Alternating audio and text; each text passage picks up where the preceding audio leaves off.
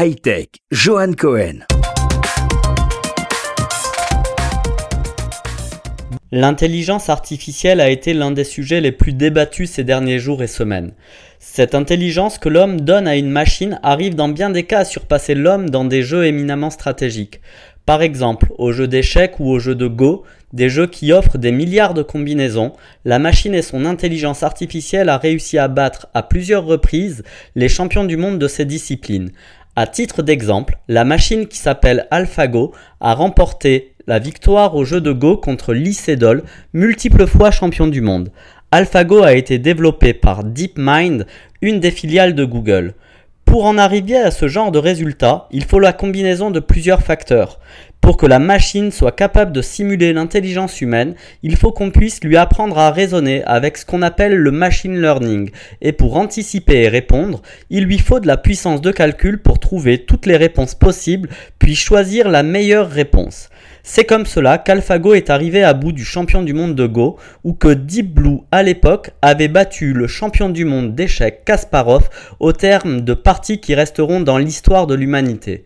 Depuis, dans beaucoup d'autres disciplines, on a essayé de mesurer l'homme et la machine, et le résultat est implacable. La machine conçue par des hommes arrive quasi systématiquement à battre l'homme.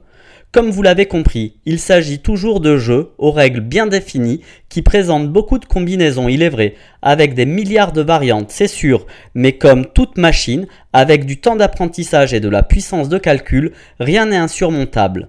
Est-on arrivé à la supériorité de la machine sur l'homme?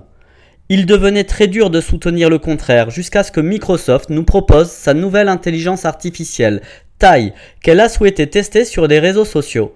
Son profil correspond à une jeune adolescente américaine. Son but, interagir avec les hommes et femmes sur Twitter et apprendre de ces derniers. Et c'est bien là que l'histoire se complique. Après avoir répondu à des milliers de questions, et même pas 24 heures après sa mise en circulation, Tai, la fameuse intelligence artificielle de Microsoft, a fourni des réponses dérangeantes, voire tout simplement haineuses et révisionnistes. De super cool à son lancement, Tai est devenu révisionniste et nazi en moins de 24 heures de contact avec des êtres humains sur Twitter, obligeant Microsoft à la débrancher et à fermer son compte. Finalement, le mythe de la machine pensante est encore assez loin, mais le problème majeur reste que ce sont les humains qui ont fini par déteindre sur la machine. Sur ce, bonne semaine.